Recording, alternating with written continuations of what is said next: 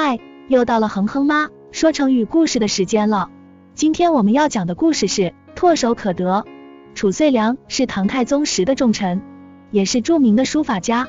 当时朝廷得报，高丽唐朝的蜀国王被臣子莫之离所杀。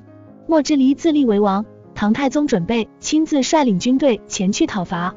褚遂良上书劝谏道：国家好比一个人的身体，首都是腹心，四境是手足。所谓蜀国，根本是不属于自身的地方。高丽王是宁立的，现在被莫之离所杀，我们只要派遣一二圣将，带上十万兵，也就唾手可取，何劳陛下亲征？褚遂良是唐朝宰相、政治家、书法家，弘文馆学士褚亮之子，出身河南褚氏，博学多才，精通文史。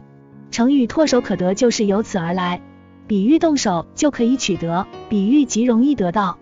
彭亨爸觉得做事要分清主次，不要把简单的事情复杂化。关注学习题库，回复成语故事，可以听到更多成语哦。